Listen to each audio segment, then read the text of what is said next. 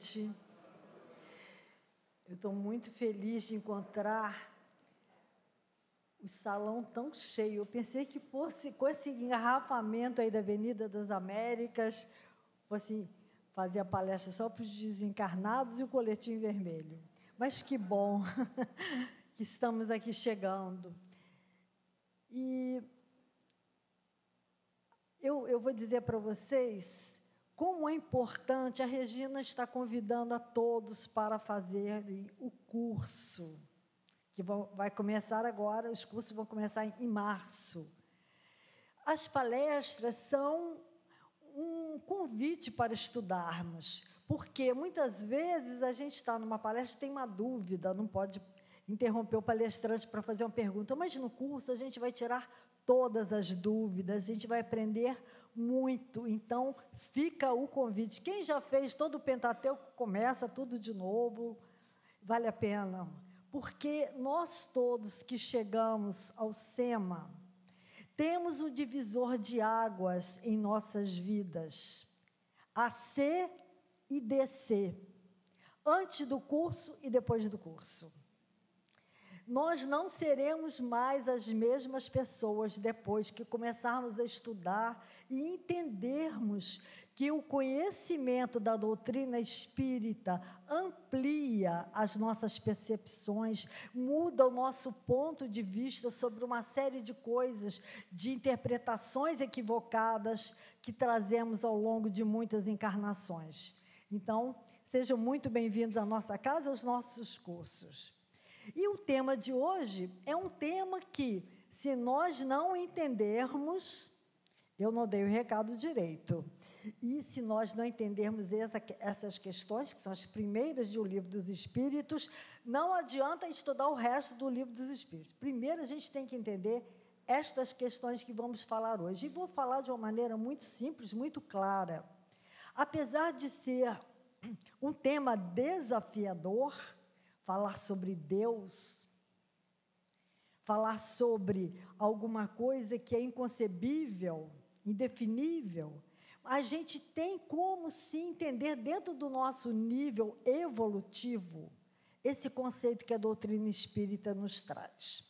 Então, eu vou começar nosso estudo de hoje convidando a todos para fazermos uma viagem no tempo. Vamos voltar à época das cavernas, dos primitivos. E eu pergunto para vocês: será que os hominídeos, os primeiros habitantes do nosso orbe, eles tinham a ideia de Deus? Eles entendiam que existia Deus? Sim ou não? Sim. E quem diz isso não sou eu, são os espíritos que responderam a Kardec na questão 650, quando ele trata da lei de adoração. Kardec pergunta: o sentimento inato de adoração, o, o sentimento de adoração é inato ou ele precisa ser ensinado? E os espíritos responderam que todos os seres humanos trazem consigo o sentimento inato da existência de Deus. A consciência da sua fraqueza leva o homem a curvar-se diante daquele que o pode proteger. Por isso, nunca houve povos de ateus. Todos compreendem que, acima de tudo, há um ente supremo. Naturalmente que os primitivos não tinham esse conceito tão tão bem formulado, mas eles entendiam que aqueles fenômenos da natureza, os raios, as tempestades, os ventos, vinham de algum lugar, de alguém que mandava aqueles, aqueles raios. E eles achavam que alguém estava com raiva deles. E como então aplacar esta ira destas, desses seres invisíveis? Eles começaram a fazer então rituais de adoração. E nesses rituais de adoração, de repente começaram a fazer sacrifícios para agradar a esses deuses desconhecidos. Começaram com sacrifícios de animais e depois chegaram até sacrifício de humanos.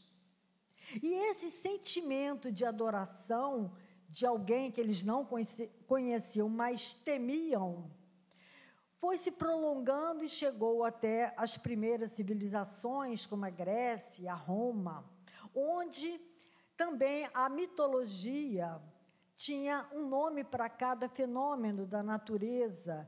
Por exemplo, Marte, deus da guerra, Poseidon, deus dos mares, Cronos, deus do tempo, Afrodite, deus da beleza, e assim por diante. Então, o politeísmo começou a é, ter uma, um fundamento e foi e, e, sendo uma herança para outras civilizações, como Roma, por exemplo, que também tinha o politeísmo, seus deuses, até outros nomes, mais os deuses. Porém, Moisés, dois mil anos antes de Cristo, trouxe o monoteísmo. Ele mudou este conceito de Deus.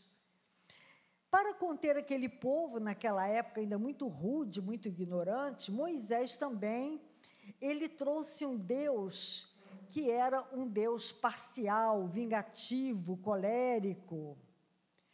Por que ele fez isso? Porque ele achava que as pessoas tinham que ter um medo, ter, é, é a dominação era através do medo. Então, Deus deveria ser temido e não amado. Jesus, então, veio trazer, como a segunda revelação divina, há dois mil anos, uma nova, um novo conceito de Deus. Ele veio mostrar que Deus era Pai de amor, misericórdia e compaixão. E pela primeira vez chamou Deus de Pai. Deus deveria ser amado e não temido. Mas também Jesus sabia que não seria muito bem compreendido naquela época. Não existia o perdão, ninguém entendia o que era perdão, amar os seus inimigos, como assim? Então Jesus, na última ceia, falou para os seus discípulos que pediria ao Pai que enviaria um outro consolador, que nos ensinaria tudo o que ele disse de uma forma muito simbólica, metafórica, através de parábolas. E este consolador nos explicaria tudo. E sim, esse consolador veio no final do século XIX, que foi a terceira revelação divina, que é o Espiritismo. Então, o Espiritismo, o que, que ele fez? Ele desconstruiu aquela figura antropomórfica de Deus, como um velhinho de barba branca sentado num, numa nuvem, enviando recompensas para uns e punição para os outros. O Espiritismo veio nos mostrar que Deus não era um ser limitado e circunscrito. Então, ele nos apresenta Deus representado pelo infinito, aquele que não tem começo nem fim. Então, não foi por acaso que Kardec colocou na primeira pergunta: que é Deus? Ele não perguntou quem é Deus. Porque o pronome quem, ele define uma identificação, uma origem, a natureza de alguém. Por exemplo, quem é Jesus? Jesus, filho de Maria e José, nasceu em Belém. Agora, que é Jesus? É um pronome relativo que ele vai identificar então a qualidade, a atividade. Que é Jesus e é o autor dos ensinamentos que vieram dar a, a mensagem de Deus. Então, que é Deus? Pergunta Kardec. E os espíritos respondem: inteligência suprema, causa primária ou primeira de todas as coisas. Então, essa resposta muda tudo. Mas Kardec quer saber mais. Na questão número 4, ele pergunta: onde se pode encontrar a prova da existência de Deus? E os espíritos respondem num axioma que vocês aplicam nas vossas ciências: não existe efeito sem causa. Procurai a causa de tudo que não é obra do homem, e a vossa razão responderá. E depois acrescentam: Deus não se mostra, ele se revela pelas suas obras. Olha só, tem lógica, tem lógica. Kardec nos convida a raciocinar. É só a gente examinar as obras da criação, a natureza, para a gente verificar a sabedoria, a harmonia, todo o equilíbrio do universo. Quem criou as plantas, os seres vivos? Quem determinou a lei da gravidade, a lei da atração, todas as leis da física? Alguma inteligência superior que não é o homem. Então, a existência de Deus não é apenas uma realidade comprovada pela revelação divina, mas também pela evidência material dos fatos. E por incrível que pareça, ainda hoje encontramos pessoas que dizem que tudo aconteceu por acaso. Muitos cientistas têm essa teoria. Acontece que o acaso não existe. O acaso é cego e ele não pode produzir o que uma inteligência produz. E quem confirma isso foi o Dr. Cressey Morrison, diretor do Museu de História Universal de Nova York, um cientista, um famoso pesquisador, que ele publicou um artigo onde ele apresenta sete razões científicas da existência de Deus. Esta, esta palestra também é do Divaldo, ele fala muito sobre esse Dr. Cressy Morrison e eu estou compartilhando com vocês. Então, a primeira razão da existência, da prova da existência de Deus, disse Dr. Morrison, é a beleza do universo. Ele comparou inúmeros dados do nosso planeta, como, por exemplo, a distância da Terra ao Sol, a distância da Terra à Lua, a, a, a crosta terrestre, todos esses dados, se fossem um pouco diferentes, alguns metros diferentes, a vida na Terra seria impossível. Porque as temperaturas seriam tão altas ou tão geladas que nós não conseguiríamos sobreviver aqui. Por isso eu creio em Deus, disse Dr. Morrison. A segunda razão, a vida. Como é que a vida acontece? Nunca ninguém conseguiu reproduzir num laboratório uma folha sequer. Se nós examinarmos bem, tudo é planejado meticulosamente para que aconteça da forma que acontece. E é interessante que Lavoisier, quando falou no universo nada se cria, nada se perde, tudo se transforma, nada se cria porque tudo já estava criado quando nós chegamos aqui. Quem pensou? Alguém pensou, por isso eu creio em Deus. A terceira razão, o instinto dos animais. Muitos animais, como o salmão, a enguia, a tartaruga, quando chega a época da desova, eles voltam ao mesmo local onde eles nasceram, mesmo que para isso eles tenham que nadar milhares de quilômetros pelos mares e oceanos. O João de Barro, por exemplo, na primavera, ele aponta o bico para saber em que direção o vento do inverno vai soprar e constrói a sua casinha com a abertura na direção oposta ao vento, porque senão os seus filhinhos vão morrer. Ele não erra nunca. Por esta razão eu creio em Deus. A quarta razão, os genes e os cromossomos. Todos nós somos o resultado de genes e cromossomos. Ali está a humanidade inteira. A cor do cabelo, a cor dos olhos, o caráter, a personalidade, as emoções. Quem criou os genes e os cromossomos que determinam a individualidade de cada criatura?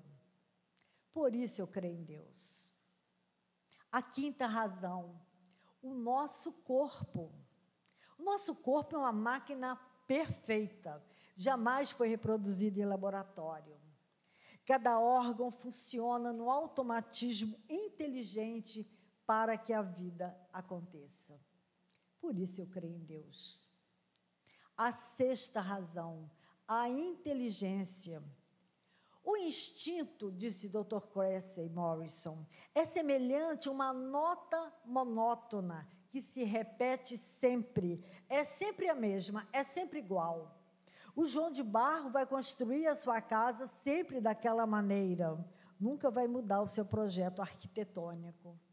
Mas a inteligência do homem são as sete notas musicais, aquela capacidade que nós temos de conceber, que compõe toda a sinfonia da natureza. E Deus é o mestre desta orquestra, é o maestro dessa orquestra. E a sétima razão, o equilíbrio do ecossistema. A ciência já descobriu cerca de 750 mil famílias de insetos. E eles não crescem além de um, de um tamanho e também eles têm uma vida útil pequena, porque senão eles invadiriam o nosso, o nosso sistema aqui e a vida seria impossível. Por isso eu creio em Deus. Mas será, Kardec perguntou, que o homem tem condições de compreender a natureza íntima de Deus? Os espíritos responderam que não. Falta-nos o sentido. Por quê? Porque ainda temos as nossas faculdades muito inferiores. Mas, dizem, a proporção que o homem se eleva acima da matéria, o seu raciocínio vai se ampliando, a sua percepção vai se alargando e o seu pensamento vai então penetrando no âmago das coisas. E Kardec colocou isso muito claro na questão 100, quando ele fala da escala espírita, e ele coloca o nosso nível evolutivo e a nossa compreensão de Deus. Então, na terceira ordem, que são os espíritos imperfeitos, nós, nós temos a intuição de Deus, mas não compreendemos bem. Já na segunda ordem dos espíritos mais evoluídos, os espíritos bons, diz Kardec, eles já compreendem Deus e gozam da felicidade pelo bem que fazem e pelo mal que impedem. E na primeira ordem, que é dos espíritos puros, que já chegaram ao topo da escala evolutiva, como Jesus, estão em comunhão direta com Deus. Por isso, Jesus disse: Eu e o Pai somos um. No, no livro A Gênese, capítulo 2, Kardec uma, uma, uma, faz uma comparação muito interessante dessa, dessa nossa evolução, desse nosso entendimento sobre Deus, quando ele diz o seguinte: as imperfeições nossas são como um nevoeiro que encobre uma montanha, onde não se tem uma visão muito clara do que existe lá no topo, lá em cima. À medida que os espíritos vão alcançando patamares mais elevados em sua evolução, é como se eles estivessem subindo esta montanha e onde o nevoeiro vai ficando mais rarefeito e vai aos poucos se dissipando, até que, quando alcançarem o topo da montanha, não terá nenhuma nuvem, o céu estará inteiramente limpo. Eles terão uma visão inteiramente clara do sol. Assim, a criatura ao se aproximar do Criador. Mas o entendimento de Deus não ficaria completo sem aquela questão que tra Kardec traz logo a seguir, que são os atributos de Deus. É o infinito de suas perfeições. Então, Deus é eterno, nunca teve princípio nem terá fim. É outra coisa que a gente não entende. Ele é único, não existe outro Deus. Ele é imutável, ele é imaterial, onipresente, onisciente, onipotente. Tudo pode, tudo sabe. E infinitamente bom e justo. Então, eu peguei aqui duas, dois atributos para trabalharmos um pouquinho aqui por conta do nosso tempo. E o primeiro atributo de Deus é a onipresença de Deus. O que, significa onipresença? A onipresença significa que Deus está em toda parte, em todo lugar. Esse é um atributo que muita gente se questiona. pensando, mas o universo é tão grande, será que Deus olha para a gente, Ele sabe o que está acontecendo com a gente? Nossa, assim, uma mísera criatura, um grãozinho de areia nesse orbe? Será? Quem nos deu uma resposta brilhante para a gente entender mais essa onipresença foi o espírito André Luiz, através da psicografia de Chico Xavier, no livro Evolução em Dois Mundos, quando ele dá a seguinte definição. Ele diz que nós estamos mergulhados no pensamento de Deus como os peixes no oceano. Olha que coisa linda. Estamos mergulhados no pensamento de Deus como os peixes no oceano. Significa que o pensamento de Deus é um plasma divino, é um fluido cósmico que está presente em todo o universo. Fica mais fácil da gente entender assim. E Kardec, em A Gênese, ainda fala um pouquinho mais. Ele diz: vamos supor um fluido bastante sutil para penetrar todos os corpos. Um fluido cósmico inteligente que enche o universo infinito e penetra todas as partes da criação. É a natureza inteira mergulhada no fluido, no fluido divino. Portanto, cada movimento, cada pensamento é captado por Deus, que tem o poder de interferir mesmo nas coisas mais insignificantes, o que o Kardec chamou de providência divina. Eu estava fazendo esse estudo aqui, preparando, quando eu me lembrei de uma experiência que eu passei, que tem tudo a ver com essa onipresença. Eu estava com vontade de comer uma pizza, era noite. Fiquei com preguiça de pegar o carro e numa pizzaria. O que, que eu fiz? Fui na internet, vou pedir não, um iFood, um delivery. Aí cliquei lá, pizzaria na Barra da Tijuca. Bom, a gente sabe que todo celular, todo computador, todo tablet tem um endereço IP. É como se fosse um CPF que só aquele aparelho tem no mundo. Então, o celular, ele tem o 5G, o Wi-Fi, ele está conectado a uma rede chamada GPS, que nos localiza onde quer que estejamos. Assim que eu digitei ali, apareceu uma lista de pizzarias com a pergunta: quer telefonar? Aí eu fiquei pensando, o Google sabe onde eu moro, meu CEP, minha localização, sabe o meu perfil de consumo, as minhas preferências. Então, Deus, por que Deus não saberia onde é que eu estou? O Google sabe.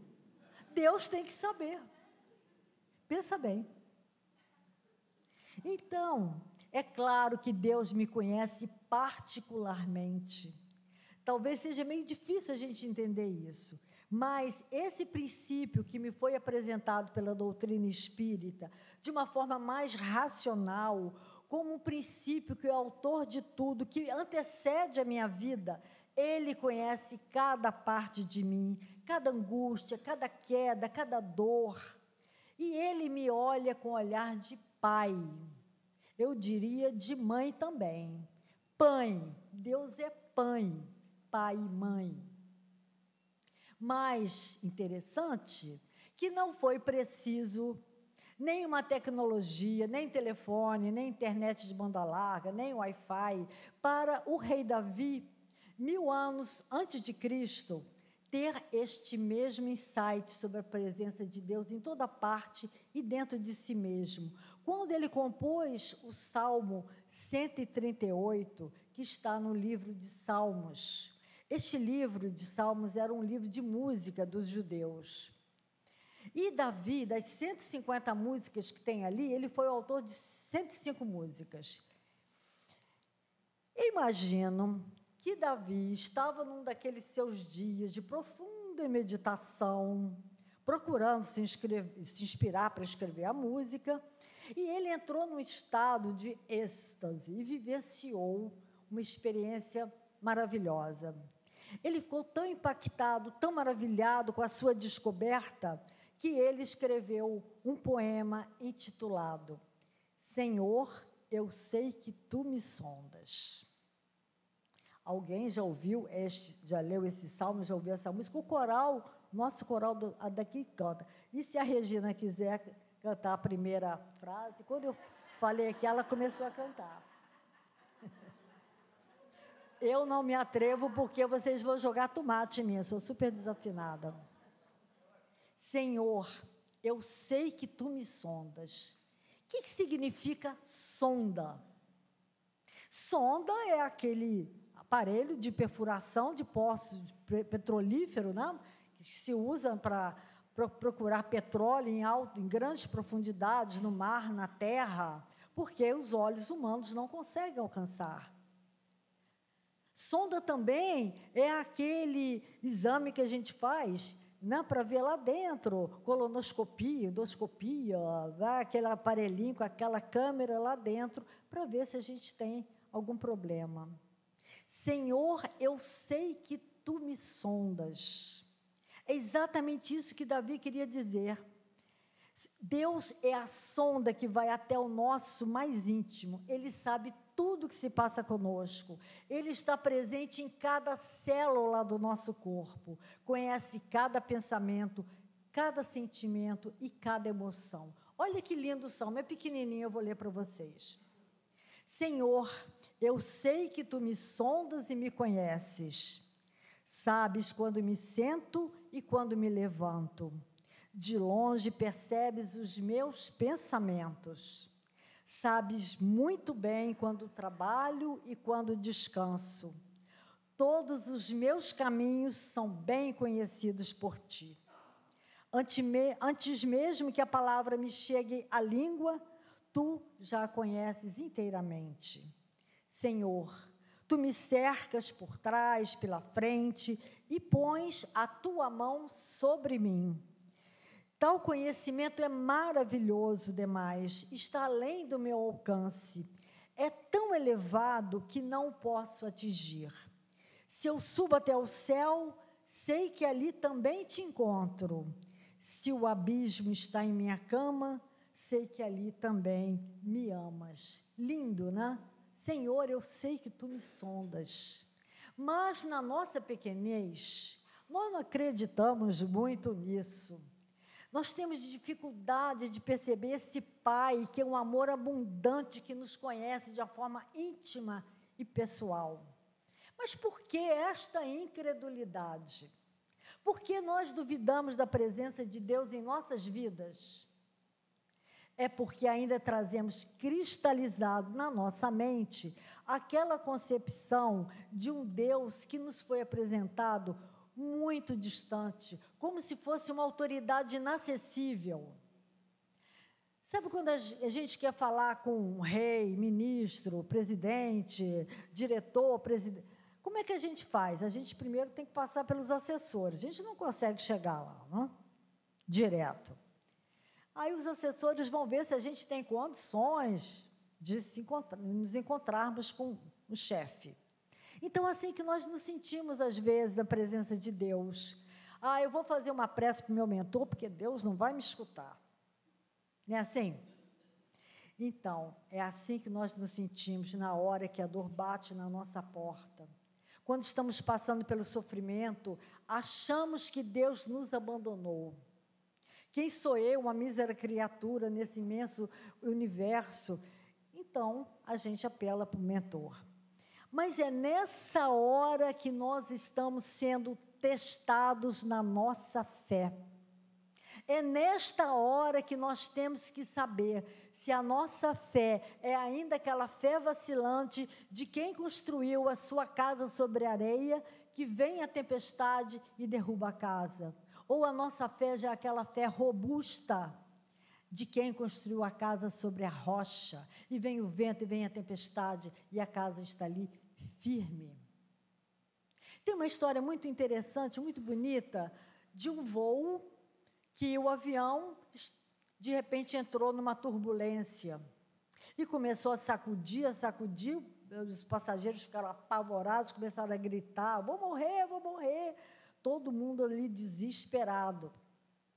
E no banco da frente tinha um menino de uns oito anos, calmo, tranquilo.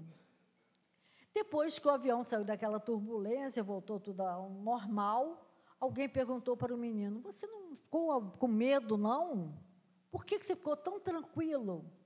Ele respondeu: Meu pai é o piloto deste avião.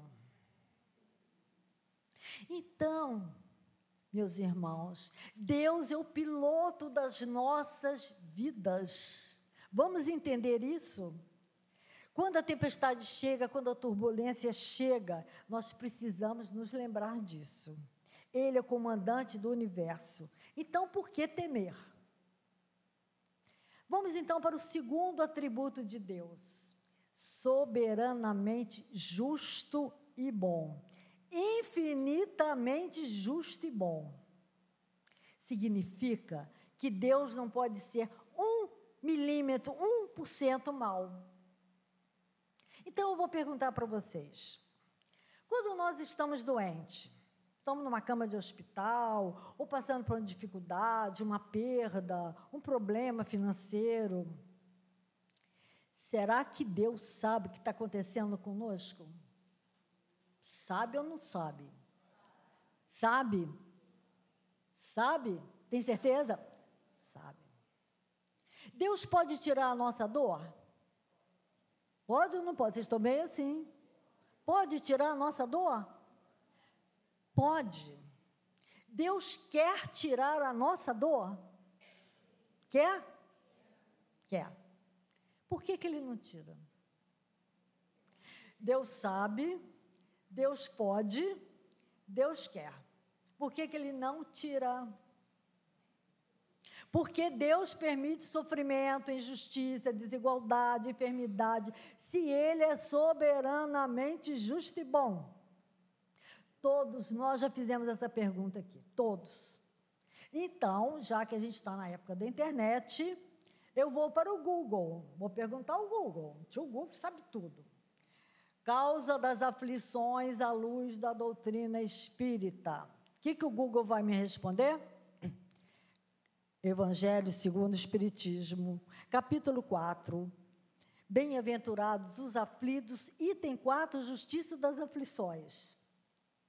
As vicissitudes da vida têm uma causa, e visto que, visto que Deus é justo, esta causa deve ser justa. Já mudou. Já mudou o nosso conceito. Então, Kardec, logo a seguir, é, esse, esse capítulo é dever de casa para vocês. Kardec, logo a seguir, fala assim: a justiça, as aflições têm duas origens. Ou elas foram causadas nesta vida, ou em vidas passadas. Porque se estamos numa casa espírita, já sabemos que temos muitas vidas, já tivemos muitas, teremos outras, a mortalidade da alma, a pluralidade das existências. Então, Kardec ainda fala mais uma coisa interessante, que a maioria das nossas aflições foram causadas nesta vida. É só a gente examinar um pouquinho o que está acontecendo. É o nosso orgulho, o nosso egoísmo, a nossa ambição, o nosso comportamento, eles causam as aflições que nós sofremos.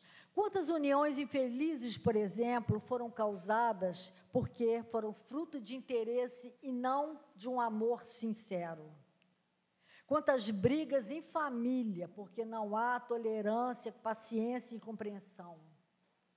Quantos filhos nos dão problemas porque não soubemos educá-los direito?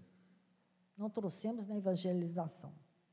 Quantas doenças causadas pela alimentação errada, pela vida sedentária e descuido com a saúde. Porém, se as causas de nossas aflições não estão nessa vida, elas estão em vidas passadas. Por quê? Porque estamos aqui para resgatar os erros do pretérito, estamos aqui para aprender, para evoluir, para melhorar. E Deus é tão bom, mas tão bom, que nos dá novas oportunidades em novas encarnações. E mais, ele é tão maravilhoso que nos dá a dádiva do esquecimento do passado. Olha que coisa maravilhosa. Eu não sei o que, que eu fiz, coisa boa não foi. Eu não sei quem eu fui, o que, que eu fiz. Mas só a única coisa que eu sei é que eu estou aqui para melhorar. E Deus me dá todos os recursos que eu preciso. Deus me dá uma família amorosa, pais que me educam, instrutores, professores, me dá uma casa espírita para eu aprender todos os recursos estão à nossa volta. E mais, trazemos também uma programação reencarnatória que os mentores fizeram para nós. Eles fizeram um roteiro: olha, você vai fazer isso, isso, isso, que você vai conseguir um sucesso na sua encarnação. Então, Deus não vê a nossa queda, a nossa dor, como um pecado, uma falta sem perdão. Ele, nos, ele vê isso como um processo de imaturidade, de ignorância. Então, esse nossa programação espiritual é como se fosse um roteiro e a gente vai ter que cumprir aquela rota.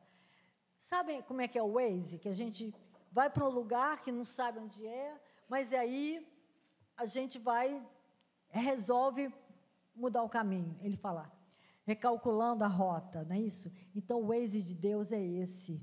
Amar o próximo como a si mesmo, fazer o outro que gostaria que te fizessem. Este é o Waze de Deus. Então, nós também somos rebeldes. Não, eu não vou fazer desse jeito, eu vou fazer de outro. É a porta larga. O que, que acontece? Sofrimento. É o sofrimento. Então, a gente tem que recalcular a rota. E quem vai nos ajudar a recalcular a rota? Evangelho de Jesus. Tem um, um caso muito interessante que eu gosto muito, que está no livro do Richard Simonetti, Presença de Deus. Ele conta que um farmacêutico numa cidade interior, ele não acreditava em Deus. É tanta injustiça, tanta maldade, tanto sofrimento, então, ele estava preparando ali uns, os remédios para fechar a farmácia, quando chega uma menina muito aflita e pede um, traz uma receita e pede um remédio para a mãezinha dela que está passando muito mal. E ele rapidamente, com muita pressa, entrega um remédio. E a menina vai embora. Quando ele vai arrumar a prateleira, ele viu que deu um remédio errado para a garota, ele deu um veneno para rato. E ele fica apavorado. Ele fala: tudo bem, eu não acredito em Deus, mas também eu não sou um criminoso, não sou um assassino. Aí ele começa a fazer uma prece: Deus, se você existe, me ajuda, eu não quero matar essa senhora. E ficou ali chorando, orando, chorando. Quando ele sente uma mãozinha assim no ombro dele, era a menina que tinha voltado. Olha, eu tropecei na rua e quebrei o vidro. Você pode fazer outro remédio? Ele falou: Eu posso fazer quantos você quiser. O que, que aconteceu ali? Providência divina. A espiritualidade viu que ele tinha dado o remédio errado, fez com que a menina tropeçasse. O farmacêutico fez um, um, um SOS 5G para Deus, foi atendido e a ajuda veio. Então, meus amigos, a prece é a maneira de nós nos conectarmos com Deus. Quando estamos aflitos, vamos orar. A gente aprende a orar na casa espírita como se fosse um papo íntimo com Deus. Não aquelas palavras decoradas, mas aquela conversa sincera. Deus, me ajude, eu estou passando por isso. O que, que eu posso fazer? Qual o caminho? Me traz uma intuição. Foi eu acho que foi essa a, a, intuição que Gilberto Gil teve quando ele compôs aquela música, Se Eu Quiser Falar com Deus. É o que eu vou terminar a nossa palestra com essa com a letra dessa música, que é maravilhosa.